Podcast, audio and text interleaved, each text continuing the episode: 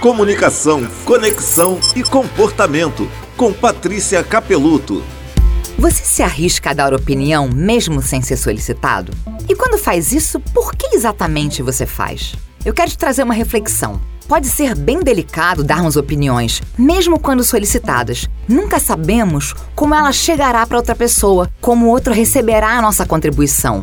Ainda que com todo cuidado, a gente pode incomodar. Parecemos seres racionais, mas nossas almas e corações são frágeis. Nas regras que eu estabeleci para minha vida, opiniões apenas quando solicitadas e sempre em forma de reflexão, nunca como uma verdade absoluta. Sobre opiniões não solicitadas, a única exceção que eu abro é quando tenho uma boa relação com a pessoa e entendo que ela está em algum tipo de risco, a sua dignidade, a sua intimidade, a sua imagem, algo assim. Senão eu não falo mesmo. O que eu penso sobre o outro e sobre o que ele faz é problema exclusivamente meu. E assim podemos seguir todos felizes para sempre. Quer aprender a se expressar melhor e cuidar das suas relações? Vem para o meu Instagram, Patrícia Capeluto, que eu te mostro. Comunicação, conexão e comportamento com Patrícia Capeluto.